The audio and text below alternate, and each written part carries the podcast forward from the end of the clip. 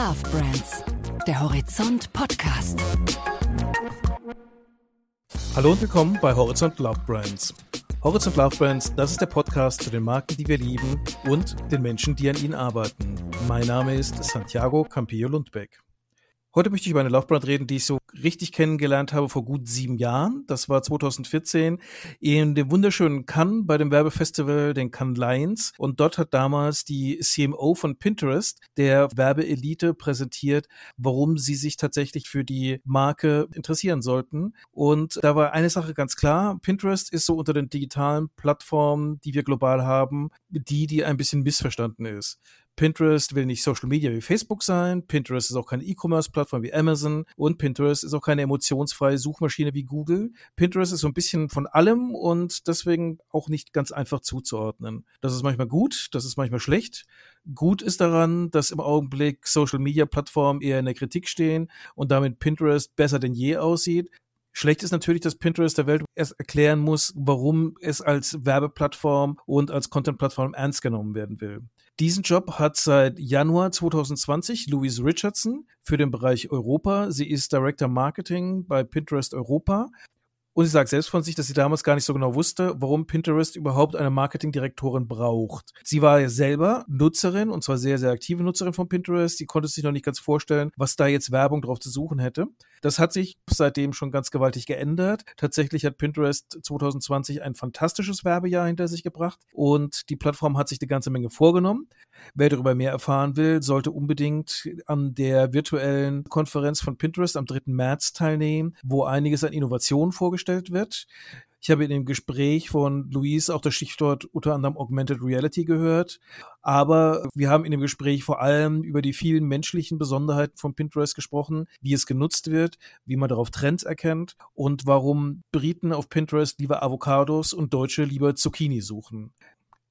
Jetzt also euch viel Spaß bei dem Gespräch mit Louise Richardson. Hello, Louise Richardson, and a dear welcome to our podcast, Horizont Love Brands. Thank you so much for having me. It's a real honor. I'm really pleased to be here today. And I'm very interested uh, to delve a little bit deeper into the secrets and into the secret sauce of Pinterest, especially because the key idea of Pinterest is a very German idea. I don't know if you know the German word Zettelwirtschaft. I don't know. What does that mean? Zettelwirtschaft is the idea that you organize your life with little lists. And these little lists settle sometimes can overwhelm you, and then you have a Zettelwirtschaft. But the idea is you make lots of little lists so you can keep order in your life and what you need to do and what you want to do next. And it struck me that Pinterest is a lot like this, but in a digital form. I love that. I really like that. I think that I've been probably searching for a word to describe my own life and that that really helps me there. I think that's probably why I'm such a big fan of Pinterest myself. But yeah, I mean, I think you've hit the nail on the head there that Pinterest is a place for people to find the inspiration they need to create the life they love. And I think that, you know, that is an expression of gathering all ideas and thoughts and products and brands all into one place to help you then take action on that and create the, the world that you want to create. So that's a great word. I'm going to start using that a lot more now. And isn't it right that before being the CMO of Pinterest Europe, you have been a Pinterest user yourself and saw the organizational value of Pinterest, but not so much the value as a brand platform? Absolutely, yeah. It's a story I often tell about my journey towards Pinterest. I mean, I have always been a Pinterest user. I think I must have been in the very first kind of user acquisition campaign in the UK way back when. I've always seen the value of Pinterest on a consumer level. And, you know, I will look for ideas and I will take action on those ideas by buying stuff. I mean, that's basically how I've always used Pinterest. But what really struck me when I was talking to the company about the role was the fact that that I hadn't thought about it as an advertising platform. I genuinely, despite working at other tech platforms and having been in media for 20 years, had never really considered its power. And I think the reason for that is because it is so powerful. It is a place like no other where the interests of the user, the pinner, and the interest of the brand is completely aligned. You know, people come to Pinterest to find new stuff and brands sell stuff. And so there was a real moment during my road to Pinterest where I thought, you know, we need to be the biggest advertising platform in the world in your person, you're a perfect brand ambassador for Pinterest because you represent pretty much the typical user of Pinterest. You're above 18, you're a female, you use it in your everyday life. But on the other hand, you also represent a little bit the challenge of Pinterest, which you were already addressing in your comments about it not being an advertising platform, that it is seen a little bit as a special interest platform, a very female platform, mostly for the frills and nice little things in life with maybe not a terribly practical connection to everyday brand problems. Can you tell me a little bit about it? How close is the real usership of Pinterest to this perceived public image of the platform? Is there a bro scene of male Pinterest users that we simply don't know about? Or is it a very female, a very pink, a very decorative place?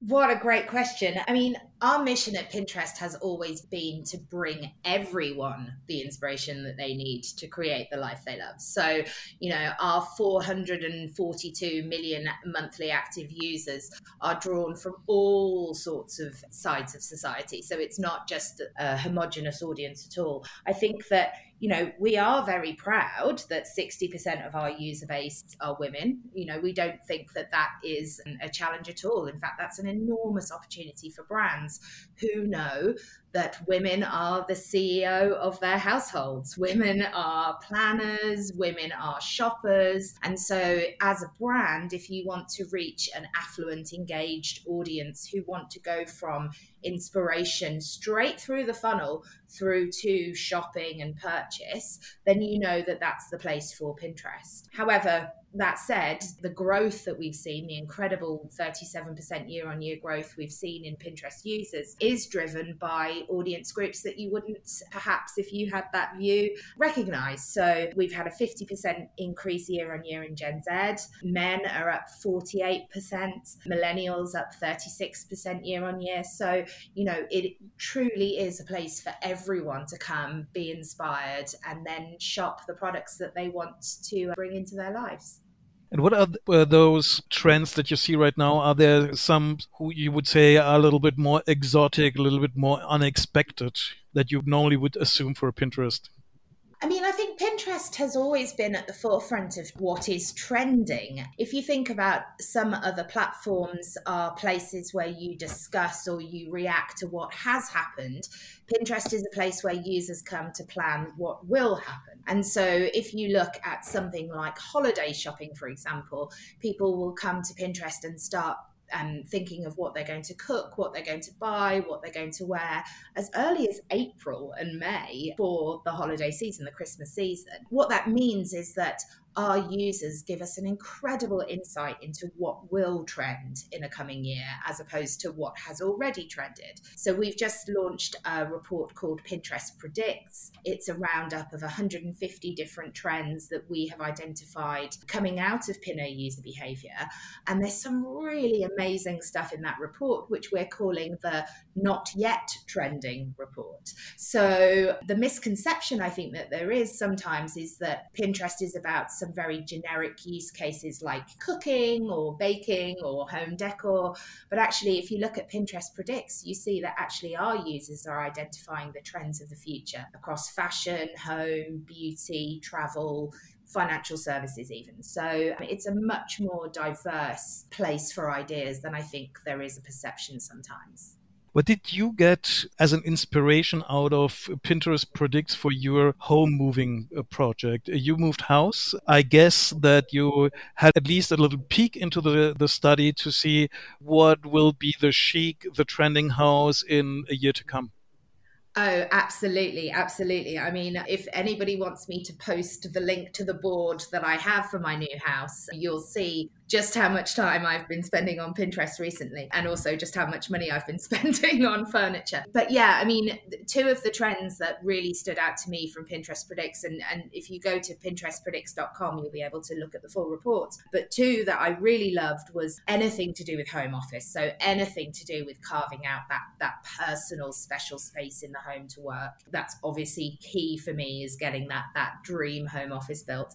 And then one of my favorites is on fashion is one called Athflow, which is about athleisure. We've all been leaning into that at home over the last year, but actually the elegant side to that. So, you know, as a woman, I definitely appreciate elegant jogging bottoms. So, um, yeah, those were two that particularly have been pinned a lot on my Pinterest board. And would you say that these are trends that focus more on the utility side of products and of, brands, or is it a very emotional aspect? I think it's actually both. I think that's one of the unique things about Pinterest is that users are in an almost dual mindset when they come to the platform. So Pinterest is about the emotional side of your desires, your wants, the kind of life that you want to build for yourself, but it's also very practical and there's also an enormous amount of utility in Pinterest. And I have built bookshelves from content that I found on Pinterest myself as well as bought many products as well as dreamt for the future and pictured the kind of life that I want to create. So I think it's actually very, very much both. What I love about Pinterest Predicts and our trends is that we actually did a lot of work on each trend to suggest what is the action for brands. So attached to each trend, there is a tips for brands, which goes into how you might connect on a brand level, how you might connect on a creative level and how you might connect on a pure targeting and performance level as well. So, you know, definitely take a look. I think that if you're a brand that wants to appeal to consumers at any point on the consumer journey, there's a trend there for you. And if you look at it from a brand perspective, do you think that the brands could use the Pinterest trends more to learn about the relevance and the usage of their products, or is it actually a good place to look for inspiration if your branding is working and if you are truly becoming a love brand for your public? Yeah, absolutely. I mean, I think that because um, I know I keep returning to this, but be, because people come to Pinterest along the entire journey from inspiration to action, I think that there is a role that brands can play in every step of that journey. So, yes, I mean, if it's something about showing a product to a consumer in a context, in a search context that means they are more likely to buy, then yes, there's a definite place for brands at that to do that on Pinterest. But again, if you're brand is inspirational, if your brand is around the future, if your brand can offer utility in COVID times, again, that there will be somebody, one of our 442 million users will be there looking for your content. So the opportunity for brands to meet people in that context is really, really big. Mm. Are there already brands that are Pinterest heroes? Because there are lots of examples from little brands or influencers who created their brand, for instance, on Instagram, who used the channel to become big. Does the same hold true for Pinterest? Are there shining heroes of the Pinterest universe? Yes, absolutely. I mean, Pinterest has always been a home of brands big and small. So if you look at the brands like Spring Lane or Hello Body, who have all um, really emerged on the platform over recent years, but then right up to brands like IKEA or Otto, uh, Lego, um, McDonald's, brands like L'Oreal, Mini, who have all been active on Pinterest for many years and have seen great success on the platform. Specifically, you know, in Germany, the number of advertisers has doubled in 2020. The number of advertiser campaigns has tripled in 2020. And we've got 15 of the top 20 advertisers in Germany active on Pinterest at the moment. So it is a home for big and small brands alike. Again, because the interest of the consumer and the brand are completely aligned on the platform there's one element in your ecosystem that's a little bit, or it seems at least, a little bit off from the outside perspective. I know from a German influencer, now uh, she wouldn't want to be called influencer. She wants to be called creator. Sally's Welt, which is very big in in the cooking department, mm-hmm. that she's a big fan of Pinterest and actually is very active on the site. But it seems that Pinterest on on its own side is not so very keen on encouraging influencers or a creator to be active on Pinterest. Am I right, or is that something that I've overseen there? No, I don't think that's the case at all. I think that we have been working very hard over the last couple of years to invest in the kind of formats and content policies and products that actually encourage the creator um, onto the Pinterest platform. We're investing in new native formats. Very excitingly, the, the launch of story pins, which will be helping creators build an audience on Pinterest uh, and, and really engaging with that audience looking for inspiration. And so, no, I don't think I, I don't think that is true. I think that certainly we haven't taken an influencer approach, as your as your friend would say, but you know, attracting really really high quality content from all types of creators is a key mission for Pinterest and has been for the last couple of years there's always the comparison in the last years between Pinterest and platforms like Facebook, like Instagram. And the comparison years ago was not that very favorable because everybody was talking about social media and Pinterest was a little bit difficult to explain to the bigger public. Now, in the last year, social media has been criticized very heavily. Uh, there has even been a boycott of Facebook. Has that changed for you the landscape a little bit? Are publishers, are advertisers more keen to look at what Pinterest is able to offer them? I mean, I think Pinterest, again, has kind of always been about a very different type of an approach to other platforms out there. So we've always been in a category of one, an amazing category of one, this positive place on the internet where people come to, to create the life they love. I think that in, inevitably over the last few years, brand purpose has become much more important to the majority of brands out there. And I think what is so attractive about Pinterest is the fact that the context where your brand sits is one of the most important things to us as a company. So, you know, we are seeing significant user and advertiser growth on Pinterest over the last few years, and particularly last year, because people are looking for a positive place on the internet. They want mm. an alternative away from politics, misinformation, um, comparisons, and judgment. And I think that that's where Pinterest sits. I mean, we did some research earlier on in the year called It it pays to be positive. And 70% of consumers in that research agreed that brands and companies that put profit before people in a crisis will lose my trust forever. And so that's a huge, huge proportion of your audience who you will lose forever as a consumer if you're advertising in places in, in contexts that are toxic and negative. So, you know, I, I think that the last year or so, as brands have become more vocal about this, obviously that has helped Pinterest, but it's always been there. It is by design in our product, it is by design in our company mission that we are going to be different is it by design in your product? Because in theory, at least, you could also pin a video with hate speech. You could pin a post showing the Southern flag in the US. You could do all those things, and then the negative messages would be in the ecosystem of Pinterest, would it not?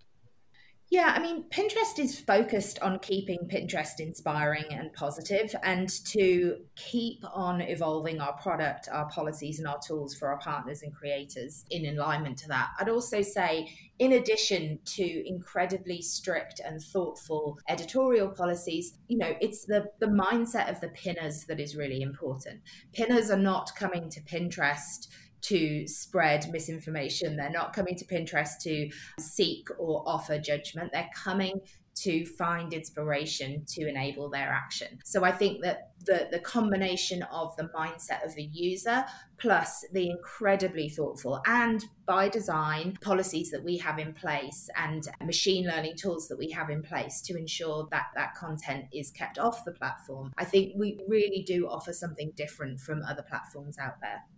Uh, your job as a CMO is to present this brand to the broader public, to communicate what Pinterest is all about. How do you do that? How do you make Pinterest more visible? Well, I think I've said this so many times over the last year. I've been at Pinterest for a year now. It's fairly easy in a way, which makes me feel slightly guilty. Pinterest, as you can probably tell, is something that plays a really meaningful role in my own life. And so it feels like a real gift to be able to communicate that value to people and to advertisers as well. I think that in Europe in particular, Pinterest has been relatively quiet over the last few years as we've been building our teams and building our brands. But really, it's the success of the platform amongst consumers that is so exciting in Europe. So, you know, our users are at an all time high. We have 442 million active users across the world. And I think that I have a really easy job because I just need to tell more people how unique and how inspiring Pinterest is as, as a platform. But do you think that uh, digital platforms nowadays need to invest themselves in brand marketing to stand out in comparison to the next big thing? I mean, we have talked about Snapchat a lot. Now it's TikTok. Everybody's raging about. Right now, there is Clubhouse as an app really getting some notice. Do you think that there is the risk that just by being there, you can get forgotten by the public? I mean, I think our user growth over the last year would probably point to not that. But um, yeah, I mean, as a marketer, you know, I'm obviously incredibly excited about some activity that's going to be running throughout 2021. No spoilers yet, but there's some lovely stuff coming out of teams, both on a global level and at a local level. So, you know, we're not quiet anymore. I think that, you know, 2021, building on the enormous growth we had last year and the years before that, 2021 is just such a huge huge opportunity for pinners to actually find the lives that they love on Pinterest, for creators to find a positive place on the internet for them to engage with their audiences and find new audiences, and also for advertisers who get to come to a platform that offers something genuinely different and something genuinely valuable both on a brand and a performance level. So, yeah, I mean, as a marketer, I am definitely really excited about the activity that we've come out. And of course, I definitely see the value about telling more people just how different and just how additive we are. And by communicating the brand, uh, do you have the same message in every market, or is the usage of Pinterest different from market to market? Does it mean for users in Great Britain something different, like, for instance, pinners in Germany? Not really. I think the overall areas of interest and the reasons why people come to Pinterest are the same. I mean, our core categories of food, fashion, home, beauty are the same across all regions. There are the inevitable differences. So, you know, people search most for zucchini in Germany versus avocado in the UK and France chocolate. So it is different from country to country. But I mean, again, overwhelmingly, people come to Pinterest to, to find ideas um, and to act upon those ideas. And that is the same country to country. So, yes, it's, it's not that there is a particular change in how people in different regions are using Pinterest, although there are emerging categories. So, for example, FinServe is a, you know, any financial services brand is really, really growing on, on Pinterest. So, as well as the core categories, we've also got people using the platform in lots of different ways. I'm a little bit fascinated and surprised by the German love of zucchini. If at all, I would have supposed that we maybe be looking a lot more than the European average for sandals and white socks, not necessarily zucchini. So uh, there lie there lies there lies a little mystery there. Um, I will send you the data to prove that you're very very into zucchinis. One thing I suppose the change in the last year is that COVID influenced very heavily what people were doing on Pinterest. Was it more escapism, looking for nice things on Pinterest during lockdown, or was it actually how can I organize my lockdown? How can I find my necessities? And going on Pinterest to do that? Yeah, I mean, people's behavior during COVID was obviously fas- fascinating. And certainly because of the unique nature of Pinterest, we were really able to show in real time how people's behavior was changing. So we've been providing brands with insights that went from the initial shock of lockdowns across the world when searches were more practical very, very early on. So, you know, how do I teach my children? How do I make my own lunch? How do I create a, a, an office space in the corner of my bedroom? So, all of that practical stuff. But very early on, consumers rather started looking to the future. So, people were still planning holidays, people were still researching, I mentioned earlier, researching the Christmas season as early as April and May. So Pinterest proved what we already knew during COVID that it is a place for both utility and action and that kind of long term emotional, inspirational content that people come to Pinterest for. So COVID didn't really change anything on the platform. It, it, really just kind of brought more people to us and continues the growth that we've had over the last few years did it grow a little bit the entertainment aspect of Pinterest? Because I imagine that maybe people have discovered it a little bit to, well, look at nice cat pictures or, or see a little bit more the funny side amidst a phase of very grim news. I think people do come to Pinterest I would guess for that. But it's more really we saw increases in ways to help people emotionally that wasn't just on an entertainment basis. So the searches for things like motivational quotes, for inspirational people, certainly it's been a year of politics and upheaval everywhere else on the internet whereas people were coming to find motivational and inspirational takes on the kind of politics rather than the kind of more negative stuff. So i wouldn't say it was necessarily as much about entertainment that plays a huge part of our platform of course but it's really about you know how can i change my life for the better? And we saw huge increases in searches for that kind of content at the beginning of covid and, and continues to this day I imagine that you also saw a lot of lists about alternatives to traditional toilet paper amidst the toilet paper craze uh, in, in spring. Absolutely, absolutely. I think I might have performed some of those searches myself. Um, no, I, we we definitely one of the boards that I have is about face coverings, and it's called "I Can't Believe I Have to Have This Board," and I set it up at the beginning of lockdown, and it's still going strong. So yeah, I mean the you know as any brand listening to this, do do contact the Pinterest team to get access to the insights that we still produce to show how people are behaving because yeah, there's lots of rich rich data data in there and lots of really nice insights into things from toilet paper to travel plans. So, um, yeah, it's all there. COVID also has been a little, not a little bit, quite a bit, an accelerator for the digitizing of marketing and communication. And there are lots of companies reporting that their digital products have gotten a lot of steam and, and traction during the COVID times. How was it at Pinterest? Have projects like, for instance, uh, shopping possibilities directly out of pins, have they been a higher priority? Have they seen a more rapid development during these times? I don't I don't really think it's fair to say that because I think shopping has always been in recent years a huge priority for us. So we've invested in shopping products across the entire platform um, in the last few years and, and certainly last year there were lots and lots of products that came out for both pinners and advertisers to help you help you shop on Pinterest. I think again it comes back to that idea that Pinterest has always been a place for action.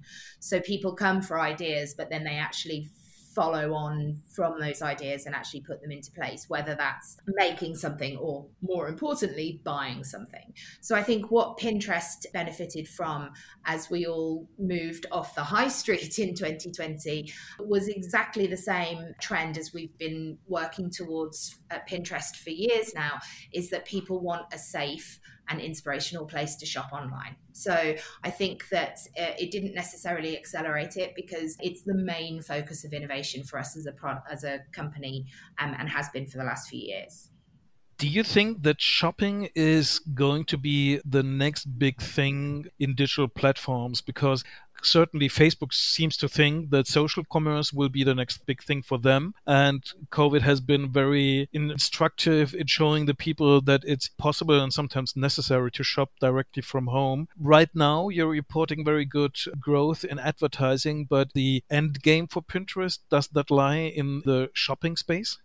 I think one of the company values we have at Pinterest is the idea of putting pinners first, and I think it's what it's what people want. People want to shop online and they want to be able to replicate some of the features of inspiration that you get from the high street that you don't normally get online in online shopping. So I think mm-hmm. that I don't really want to speak to social commerce because we're not social media.